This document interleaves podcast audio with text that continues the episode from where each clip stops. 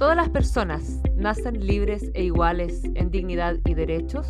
El espacio que existe entre la declaración y la realidad y los caminos para cortarlo son los que hacen andar a los pueblos y lo que anima nuestras conversaciones. Soy Karina Delfino y esto es Entre, Iguales, un podcast producido por el Instituto Igualdad y patrocinado por la Fundación Friedrich Ebert. Hola, eh, bueno, buena, buenos días, eh, buenas tardes, quizá iba a decir, pero como que la Buenos días, buenas tardes. como que va a sonar raro, pero no importa. Eh, siento que una semana súper contenta, por alegría. El día domingo me tocó estar de apoderada de mesa en un colegio acá de Quinta Normal, pero previo a eso fue mucha, mucha la campaña que hicimos eh, acá en la calle, bueno, en puerta a puerta, caravana, etcétera, y uno veía cómo el apruebo finalmente representaba una esperanza y la alegría en contraposición con lo que estaba diciendo la derecha, que era como de violencia, etcétera. Creo que el día domingo fue como un súper buen comportamiento por parte de la sociedad que pudo como canalizar finalmente ese descontento en un plebiscito histórico que dio paso a la posibilidad de construir una nueva constitución que probablemente nos va a regir por muchísimos años más. Así que creo que esta es una, es una semana muy feliz. Eh, eh, creo que también hay que, hay que celebrar todo lo que, lo que podamos celebrar, pero también ponernos a trabajar en lo que viene, que son las candidaturas a las convencionales constituyentes, que queden obviamente que los mejores y las mejores representándonos, pero también la importancia de tener una convención constitucional redactada y una, una, nueva constitución redactada de manera paritaria, que va a ser el tema además de, de, hoy día, qué significa eso para la historia no solamente de Chile, sino que también del mundo, que es inédita. Así que nada, pues súper contenta de iniciar este podcast después de, este, de ese domingo histórico. Sí, yo también estoy feliz. Hola Karina, eh, nos tocó, yo encuentro que fue una elección sumamente emotiva, ¿no? Eh, es, mi, es la primera elección eh, tan importante para mí, porque yo al, para, el, sí y el no, el 88 tenía 10 años, entonces eh, primera vez que me toca votar en una elección tan relevante y que, y que mueve tanto las emociones. Eh, mm. Hubo varios momentos en que a uno se le llenaban eh, los ojos de lágrimas, ¿no? Una emoción profunda eh, de sentir que lo que uno está construyendo no es una elección, no es para cuatro años, sino que está abriendo un camino que puede generar realmente un país distinto. Em, y en ese sentido yo creo que la gente lo hizo fabuloso, o sea, la ciudadanía eh, chilena tan vapuleada muchas veces por, por, por, nosotros mismos, ¿no? En el mundo político, eh, demostró que sí era capaz de tener una profunda conciencia cívica, eh, que lo que había exigido en octubre era capaz de llevarlo a cabo, eh, se movilizaron masivamente y, y, también demostraron que era cierto eso que decían de que, de que Chile, que no estamos en guerra, estamos unidos, ¿no? Y que, y que somos un país no polarizado, sino que un país tremendamente desigual, básicamente, y que es hora de ir cerrando esas brechas tan terribles. Y por otro lado, creo que con toda esta alegría se viene también una tremenda responsabilidad, especialmente para los partidos políticos, de responder eh, a las expectativas que hay, que tiene la gente, de que no se nos repita el plato y de que efectivamente la política se refresque, ¿no? Que podamos llevar un camino adelante, pero con nuevos rostros eh, y con nuevas prácticas. Y yo creo que ese es uno de los tremendos desafíos y en ese sentido, qué importante que podamos lograr, eso todavía está en veremos, está en, discusión, escaños eh, indígenas y qué importante también haber logrado que, que, se haya constituido, que se constituya una convención paritaria, ¿no? Así que vamos a traer una de las artífices de, ese camino en la segunda parte de este podcast. Así es, así que empezamos con todo lo más hoy día este podcast.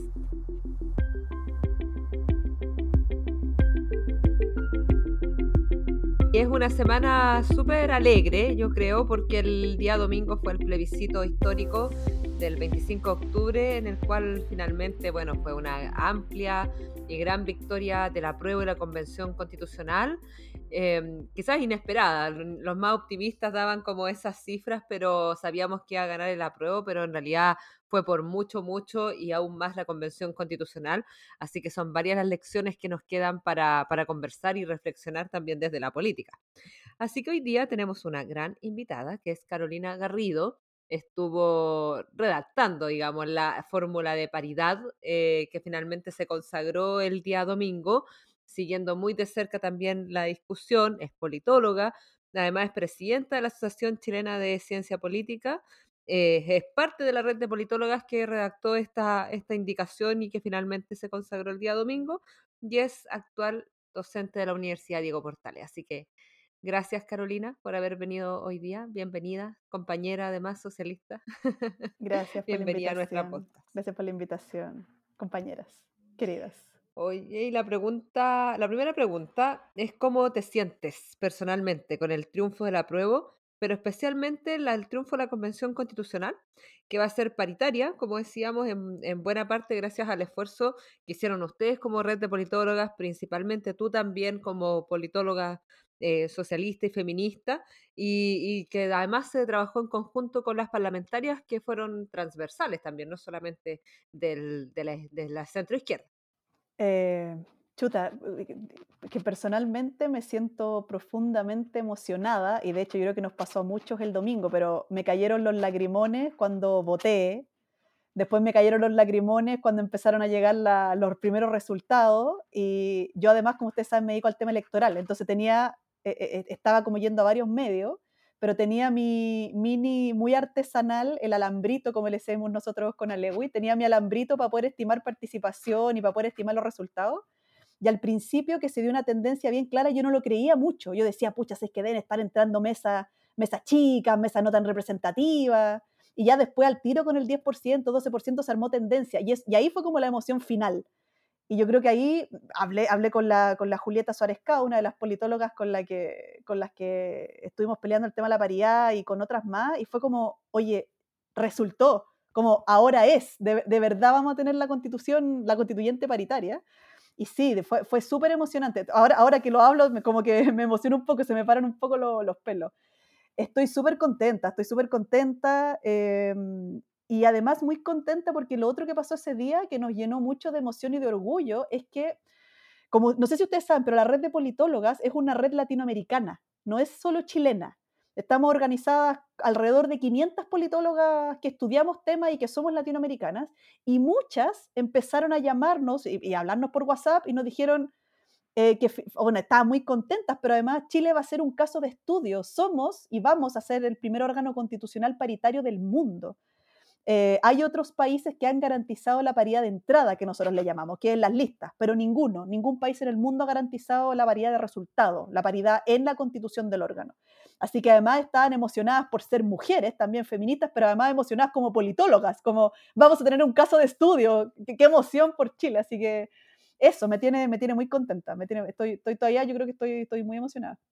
Qué emoción. Sí, también estamos todas eh, muy emocionadas desde que, se, desde que se decidieron los escaños paritarios, ¿no? Eh, y te quiero preguntar en ese sentido, eh, y más allá de este tremendo evento, ¿tú sientes que esto de alguna manera establece un precedente en el sentido que, que a partir de esto ya se hace un poco impresentable el volver a pensar las diferentes instituciones de nuestra vida democrática? Sin criterios de paridad, ¿no? Como de alguna manera cambia el switch, ¿o no? ¿Cómo lo ves tú? Estoy totalmente de acuerdo. De hecho, una de las cosas que nos pasó después de la paridad es que hace algunas semanas, después de que la unidad constituyente, esta nueva coalición, presentó sus candidaturas para gobernador y gobernadoras regionales, uno de los temas que salió, no sé si se acuerdan, que de los 52, 53 candidaturas que hay, solo 8 eran mujeres. Y a raíz de ese tema, salió el proyecto de ley que está durmiendo en el Congreso respecto a implementar la paridad en las elecciones municipales y gobernador y gobernadora. Ese proyecto es muy malo. Es, eh, es una ley de cuotas que no se acerca para nada, por supuesto, a la que instalamos en el órgano constitucional, y ahí nos dimos cuenta que efectivamente esto fue un precedente. Porque lo primero que hicimos fue cuando nos recordamos de este proyecto, fue mirarlo y decir, no podemos tener una, paridad ni siquiera de entrada que no sea como la que instalamos en el órgano, en en el órgano constitucional.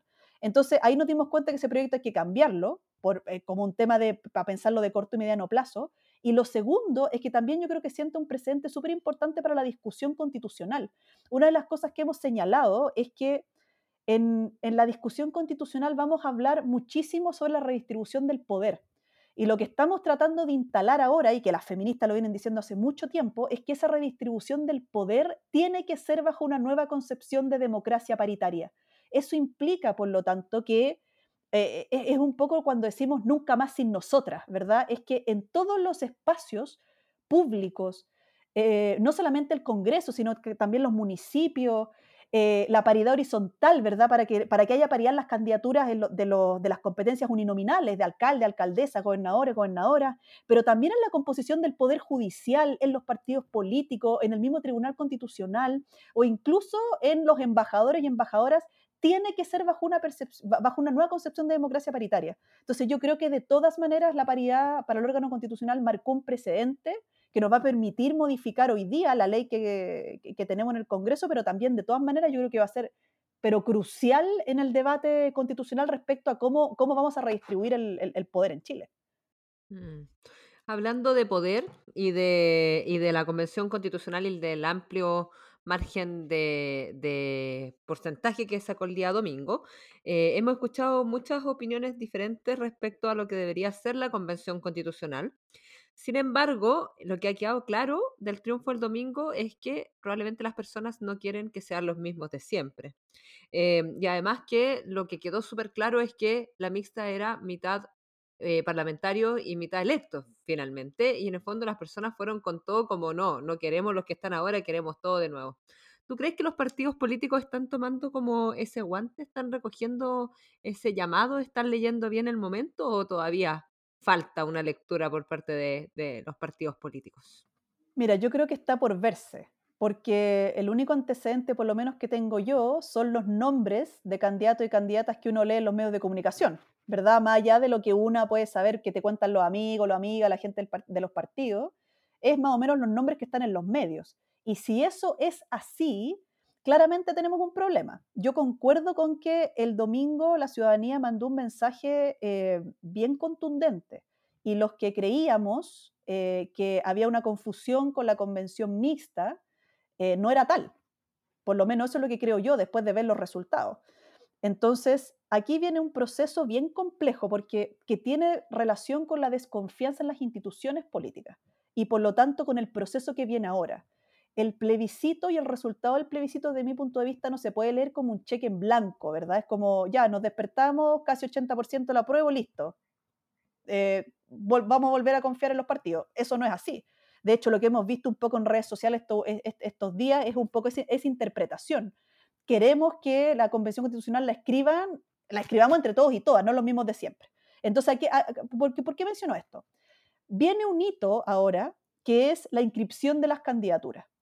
Y si yo tengo la impresión de que si la gente siente que son los mismos de siempre o las mismas de siempre, y es la elite la que de nuevo presenta estas candidaturas, eh, ex algo, no sé, el promedio de edad es 80 años, y yo estoy de acuerdo que puede haber gente muy valiosa con esa edad, por cierto, pero, pero yo creo que hay un cambio generacional que es muy importante.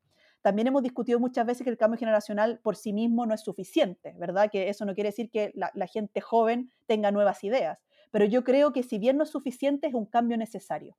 Em, entonces yo creo que podemos tener un problema de legitimidad importante si es que los partidos no están haciendo esta lectura y presentan sus candidaturas y las seleccionan como lo han hecho siempre, desde el 90 en adelante. Y después viene un proceso que es bien complejo también. Con las candidaturas esto tampoco se acaba, la, la, confianza institucional no se recupera de un día para otro. Después viene un proceso que incluso puede ser más complejo, que es durante la convención constitucional.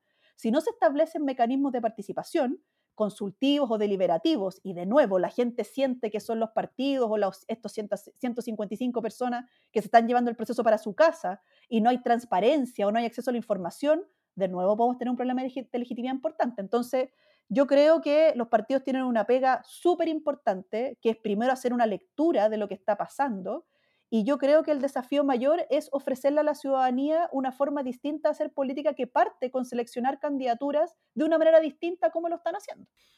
Y, mm, o sea, toda la razón, Como que un poco más que, más que quizás el, cambio generacional, es recambio, ¿no? Eh, en, un amplio sentido, como de, sacar a los mismos de siempre.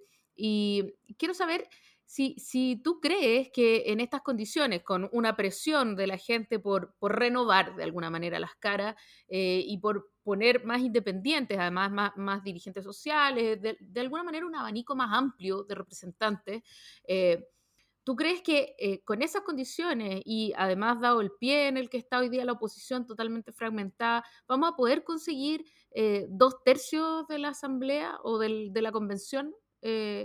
¿Qué, es lo, ¿Qué es lo que facilita ese propósito y, cuál vendría siendo como el, gran, el gran contra? Esa es una tremenda pregunta, que me encantaría tener la certeza de poder contestarla, pero yo creo que tiene mucho que es un gran depende, es un gran depende y depende muchísimo de los partidos. Yo creo que efectivamente el primer paso, a ver, yo considero que los partidos son relevantes para la democracia, relevantes.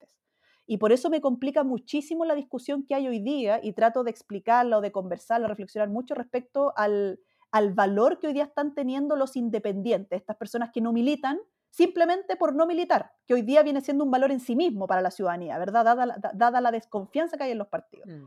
Entonces yo creo que un paso que, tiene, que tienen que dar los partidos para recuperar, para empezar a recuperar la confianza en la ciudadanía y poder hacer el rol que les corresponde en una democracia, ¿verdad? Que es canalizar las demandas de la ciudadanía y presentar proyectos colectivos para estas grandes transformaciones sociales y políticas que hay que hacer en el, en el, en el órgano constitucional.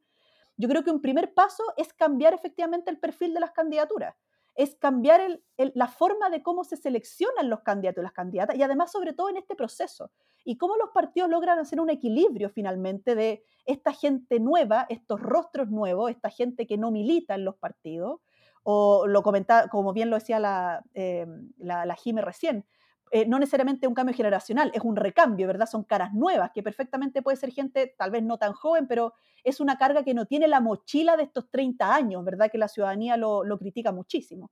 Entonces, ¿cómo los partidos finalmente hacen un equilibrio en efectivamente llevar gente nueva, llevar gente joven, llevar gente con ideas nuevas, que por supuesto represente las la, ideas eh, programáticas de los partidos, por supuesto, y, de los pactos, eh, pero al mismo tiempo, me imagino que también hay que hacer un equilibrio con expertos y expertas, eh, con dirigentes sociales, pero que finalmente, ¿cómo hacemos una combinación para que la ciudadanía vea que no es la misma elite de siempre, sino que hay una diversidad y que se vea reflejada esta ciudadanía de alguna forma en este perfil de candidaturas que le van a entregar los partidos? Yo creo que es un desafío tremendo, tremendo, porque tengo la impresión de que algunos partidos, sobre todo los tradicionales, que le llamamos la literatura, la ciencia política, el Partido Socialista, el PPD, la DC, los más, los más tradicionales, yo tengo dudas de que estén entendiendo que este proceso implica una transformación de esta magnitud. Entonces, es un depende. Yo creo que si logran hacerlo, es un paso importante, un escalón para empezar a recuperar la confianza en las instituciones y finalmente que el proceso constituyente se sienta como un proceso de todos y todas, que es clave. Es clave tener esa legitimidad para que finalmente esa, esa propuesta de nueva constitución sea legit, legitimada por la ciudadanía y independiente que después el voto del plebiscito de ratificación sea, sea, eh, sea obligatorio, que la ciudadanía sienta que está ratificando una constitución que se escribió entre todos y todas, más allá de las 155 personas que eligieron. Me parece que es un tremendo, tremendo desafío a los partidos. Oye, a propósito de, de los desafíos de los partidos y, y, los candidatos y las candidatas que tienen que ser para la convención constitucional, ¿cuál es como tu convención? ¿Cómo, cómo, cómo a ti te gustaría cómo tú te imaginas esta convención constitucional? Yo, yo te pongo un ejemplo, cuando empezó a, a, a cuando empezó como a hablarse sobre la posibilidad de tener, de tener una nueva constitución, que fue como recién post 18 de octubre, yo en realidad me imaginaba como con paridad de género, bueno, con escaños reservados, que después empezó a salir como unos necesarios, no necesariamente con tanto independiente, la verdad, porque uno sabe que los partidos, la misma reflexión tuya, que son, que son importantes, pero quizás con la presidenta de las trabajadoras de casa particular, eh, con trabajadores portuarios, con mm. trabajadores mm. eh, de sindicatos importantes, no sé, Walmart, por ejemplo, o ahora que la Unilever cerró hace poco, quizás trabajadores de la Unilever, o sea, no sé, con porque no solamente creo que el, en la construcción de, esta, de, de, las constituciones a nivel de nuestra historia hemos sido nosotras las ex, excluidas de esa, de esa redacción o de esa historia, sino que también los sectores populares. Entonces creo que también es una es una oportunidad para que ellos estén hoy día representados, pero no sé, ¿cómo te la imaginas? Mira, me la imagino, primero eh, voy a responder de una forma que no sé si eh, eh, es la correcta, pero lo primero que me imagino es como no me la imagino. Y lo que no me gustaría ver, lo que no, y que esto lo he dicho muchas veces, no es primera vez que lo voy a decir, pero no me gustaría ver una convención constitucional solo con constitucionalistas, con expertos y expertas. Yo creo que ahí estaríamos cometiendo un error importante, porque si bien uno entiende que esta es una discusión técnica, también es una discusión política. Y yo creo que eso es lo más relevante que debería estar. Entonces, no me gustaría ver que los partidos tuvieran un, bueno, voy a hablar de la centroizquierda, porque yo no tengo dudas que la derecha lo que va a hacer es, meter principalmente en su, en sus listas eh, constitucionalistas expertos que vayan a defender lo que tengan que defender o lo, que quieran que se mantenga el status quo. Pero no me gustaría ver una convención de abogados y abogadas. Me gustaría ver, de todas maneras, una convención muchísimo más diversa. Yo entiendo que tienen que haber expertos y expertas, eh, pero que esos expertos y expertas no solo sean abogados y abogadas. Me gustaría ver gente profesionales de la salud, eh, dirigentes sociales, dirigentes vecinales. Yo creo que el contexto además da y, nos obliga un poco a que hayan eh, gente que no milita en partidos, pero que tenga trabajo social, trabajo político, trabajo económico. la verdad es que estoy, estoy bastante contenta con la paridad y por lo tanto me gustaría ver un órgano constitucional lo más representativo posible de la población, porque el sistema electoral tal como tenemos no da el ancho y de eso por eso peleamos mucho por la paridad. Y por lo tanto yo espero de verdad de que una de las cosas que avance además, yo no me imagino una convención constitucional sin los pueblos indígenas, por ejemplo. Me parecería, un, creo que es un desde eh, sería bastante insólito que estuviéramos discutiendo qué, nueva sociedad queremos, cómo vamos a redistribuir el poder de nuevamente en Chile sin tener a los pueblos indígenas sentados en, el órgano constitucional. Así que eso, a mí, a mí de verdad, independiente, eh, eh, lo que estoy diciendo además es bien complejo, porque todo lo, primero que uno dice es como, bueno, ¿cómo vamos a articular a toda esta gente adentro de la Convención Constitucional? Y claro, eso es un desafío súper, súper importante también, considerando lo que estamos conversando, de la necesidad de que hayan independientes, estas personas que no militan.